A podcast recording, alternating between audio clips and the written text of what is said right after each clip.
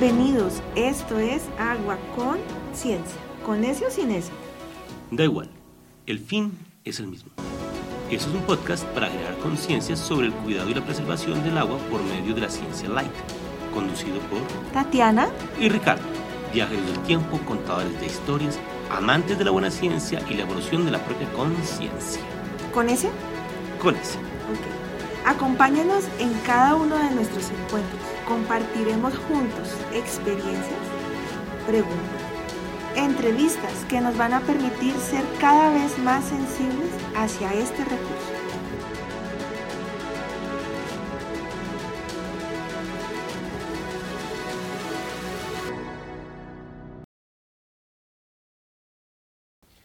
A que no adivinas. ¿Qué pasó ahora, Ricardo? Pasé por el supermercado y me encontré unas botellitas de agua que tanto me gustan. De Europa, me imagino. Obviamente.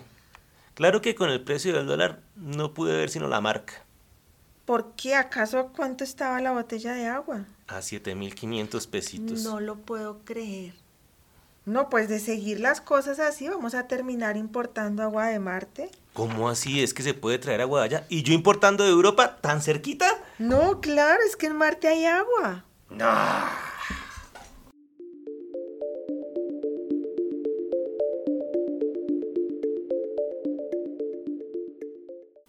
12 de mayo de 2022.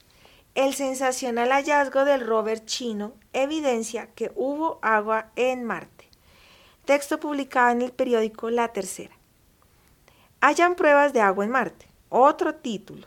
Este es de la agencia de noticias DW, de la fecha 2 de agosto del 2022. 28 de septiembre del 2015, el gran anuncio la NASA encuentra definitivamente agua líquida en Marte. Esto fue publicado en el site de la National Geographic. Cuando se leen estos titulares, hay una emoción y una euforia colectiva como cuando el lanzamiento de los cohetes. No puede ser, hay agua en Marte. Llega a la mente, fin a los problemas de la escasez hídrica del planeta. ¿Qué falta? Traerla embotellarla, tratarla y venderla.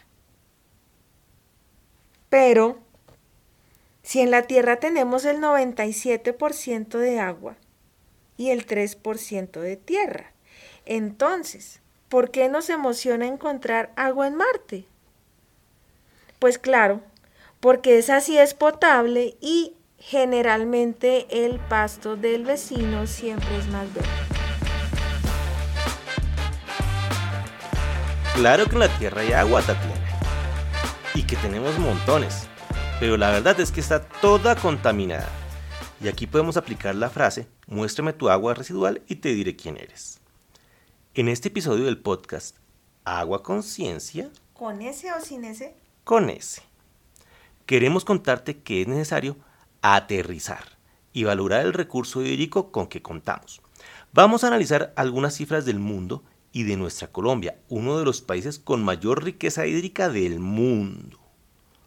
Cuando terminemos, habremos compartido unos buenos vasos de agua que nos refrescan hasta el alma.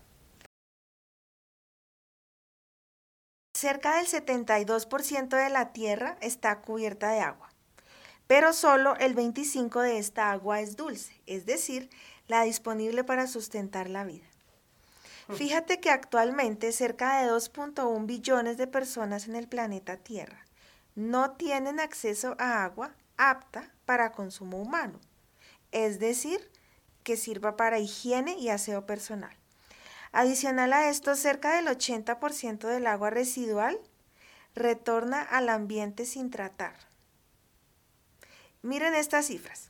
La OMS indica que cada año alrededor de 1.8 billones de personas usan para su vida diaria agua contaminada con heces fecales de origen humano, lo que genera que diariamente casi mil niños, escucha, mueran debido a un saneamiento deficiente relacionado con la presencia de enfermedades de origen hídrico, por ejemplo, diarrea, gastroenteritis, salmonelosis. Bien.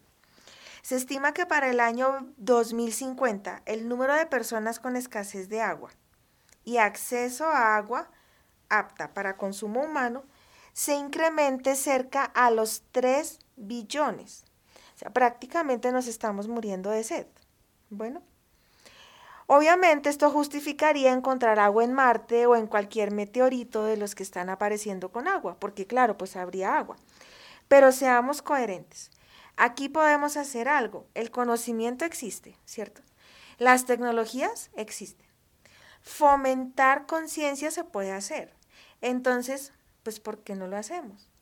¿Por qué no mostrar a los gobiernos locales, a la comunidad misma, que aquí tenemos toda el agua que necesitamos? La verdad, el problema es de voluntad y conciencia hídrica. Mira, Ricardo, si tú nunca has experimentado la necesidad de agua, bien sea por escasez, por sequía, por inundación o porque no la puedes usar porque está contaminada, obviamente nunca vas a pensar en ella. Es decir, pues no es necesario pensar en el agua, ¿no? Tú abres la llave y ya está. Pero sabes qué? El agua no viene de la llave. Esa no es la fuente original. Entonces, ¿de dónde viene? viene de un sistema que es invisible para todos, pero está cada vez más presionado. Fuentes superficiales contaminadas por drenaje de minería ilegal, fuentes superficiales contaminadas por oleoductos eh, que alguna vez fueron eh, derribados en la guerra, eh, fuentes superficiales contaminadas por derramamiento de agrotóxicos, páramos desprotegidos, glaciares en deshielo progresivo, en fin, una cantidad de cosas que si lo vemos bien, pues claro, los problemas del agua son globales, pero la solución es individual. Entonces, como la palabra de moda es reinventarse, pues toca reinventarse, desarrollando soluciones apropiadas a nivel domiciliario y sobre todo buscando como estos espacios de generar conciencia hídrica. Bueno, ¿y cómo está Colombia? Vámonos para Colombia, Ricardo. Ah, Colombia, tierra querida y agua bendita. Yo empezaría con la frase, el problema de tener mucho. Veamos, somos el tercer país más rico en recursos hídricos del mundo. En Colombia podemos encontrar seis tipos de agua. A ver, saca dedos. Agua lluvia, agua superficial, agua subterránea, agua de termales, aguas marinas y oceánicas y aguas de alimentación glacial. Eso ya es bastante. Y eso que no te he contado del agua atmosférica. Tatiana, es que tú te has visto esa serie de Netflix que se llama mm, Lejos. Una expedición para llevar vida a Marte, ¿cierto?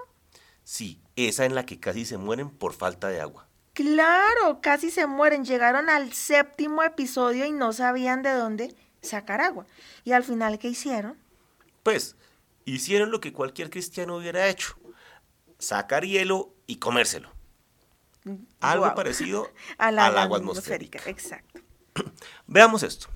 La disponibilidad hídrica per cápita en Colombia está alrededor de 50 mil metros cúbicos por habitante por año que si la comparamos con los países más pobres hídricamente en el mundo como Bahrein, Kuwait y Qatar, los que tienen platica, mm, que en promedio su disponibilidad es menor a 150 metros cúbicos de agua por persona por año. O sea, nada. Pues es que eso nos pueda posicionar como una potencia hídrica. Acuática, diría yo. Tatiana, hablando de los Emiratos Árabes, ¿Tú has escuchado sobre el Overshoot Day? No, ¿qué es eso? Suena como el Yes Day. Esa serie de Netflix que uno tiene que hacerle caso a los hijos todo el día. No, no, es eso. El Overshoot Day es un cálculo que se hace para ver cuánto consumimos los humanos en un año y cuánto es capaz de producir la Tierra en un año. El Overshoot Day es en cuánto tiempo somos capaces de de consumir lo que la Tierra le cuesta producir en un año.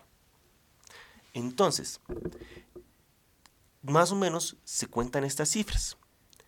Países como Bahrein tendría un overshoot day más o menos en marzo. En marzo se acabarían el consumo, lo que produce la tierra durante un año. O sea, ya se acabó. Se acabó hace ratico. Y eso es el consumo de más o menos 17.6 países y requerirían algo así como 5.6 tierras para vivir. En Kuwait ocurriría más o menos en las mismas fechas, marzo 15. O sea, ya se acabó. También. Consumen lo que consumirían 15.8 países y requerirían 5 tierras. Y si nos vamos a Qatar, donde va a haber mundial de fútbol, imagínate. Ellos consumen el equivalente a lo que consumirían 15.5 países y requerirían apenas 9 tierras para vivir. Son países productores de petróleo. Para el caso de Colombia, esto ocurriría en noviembre 8. Más o menos en un mes. Más o menos en un mes. Lo que quiere decir que no estamos tan mal. No. No, si acaso quieres morirte en menos de un año. Porque estos países que no tienen agua, que consumen tanto de todo, que son desarrollados, no tienen problemas de enfermedades hídricas ni de salud pública, tratan todas sus aguas súper bien. No, esto sí da para una reflexión. ¿Cómo, eh, ¿Cómo está Colombia en términos de consumo de países? Nosotros estamos muy bien porque nosotros consumimos la mitad de lo que deberían consumir todos los países. Es algo así como que nosotros requerimos apenas 1.2 tierras para vivir. Para vivir, ok. Entonces, ¿por qué hay tantos problemas en este país si tenemos tanta disponibilidad hídrica? Bueno, a mí que me consta contar razones, yo diría que son muchas. La primera, porque cuando hay mucho de algo, no se valora y se cree que es inagotable. Totalmente cierto. La segunda, porque hay un conflicto de uso de agua en los territorios. Y la tercera, y lo que yo creo es más importante, es que no hay tratamiento de aguas residuales. ¿Y por qué? Eso sí que es un misterio. Bueno, realmente no es un misterio. La raíz del problema es que una planta de tratamiento de aguas residuales es la obra de infraestructura menos considerada en los planes de gobierno y pensar que se captan para consumo humano más de 2.800 millones de metros cúbicos al año que se convierten... ¿En qué se convierten, Tatiana? Pues en agua residual, porque el agua residual es agua potable, finalmente. Bueno, hay que pensar que una petar o una planta de tratamiento de aguas residuales es algo así como un hospital, pero de agua. Súper. Ahí está la clave de la salud hídrica. De la salud hídrica. Ahora veamos estas cifras que nos da el estudio sectorial de los servicios públicos domiciliarios del acueducto de alcantarillado en el año 2020. Nos muestra que aproximadamente 1.816 millones de metros cúbicos por año de aguas residuales retornan a las fuentes receptoras sin tratar. Ahí es donde están todas esas bacterias y... Y todo. Y esas cosas fecales que hablaste antes. Y aquí, Ricardo, no se tiene el dato de la zona rural y Colombia es un país de vocación agrícola con desplazamientos grandes y ahorita se tiene que volver a lo rural. Esto daría para otra reflexión, ¿cómo es el saneamiento en las zonas rurales? Yo creo, y es mi opinión, que hay que cambiar la visión en la planeación y ejecución de los proyectos de tratamiento de agua. Deben ser hechos bajo el concepto de economía circular, que no es para nada un concepto nuevo. Una planta que trata agua debería ser una planta que procesa agua. Así se obtienen otros subproductos de altísimo valor energético y ambiental. Claro, de hecho ese es el concepto de biorefinería, ¿no? de aprovechar todo lo que salga en la medida en que uno va tratando el agua. Bueno, como dice Sadhguru, ¿quién es Sadhguru? Es un yogi que yo admiro muchísimo de la India, que por cierto tiene un movimiento buenísimo que se llama Salvemos el suelo, porque él dice que el suelo es agua, que el suelo es océano y que el suelo es todo. Eh, igual concuerdo con él. Y Sadhguru dice, ¿tenemos problemas? Sí, pero también tenemos un corazón que late y busca soluciones. Se trata de convertirse en parte de la solución para nuestro deterioro del suelo y los recursos hídricos. Muchos vasos de agua conciencia nos hemos tomado el día de hoy. O copos de agua, diríamos en portugués. Ya es tiempo de despedirnos. Nos vemos en el próximo episodio. Recuerda que la mejor forma de apoyarnos es estar con nosotros y seguirnos. Compartir esta iniciativa con tus amigos. Esta es una forma en la que todos podemos elevar la conciencia hídrica. Sea con ese o sea sin ese, es en este espacio. Y agradecemos mucho porque hoy comenzamos con este sueño.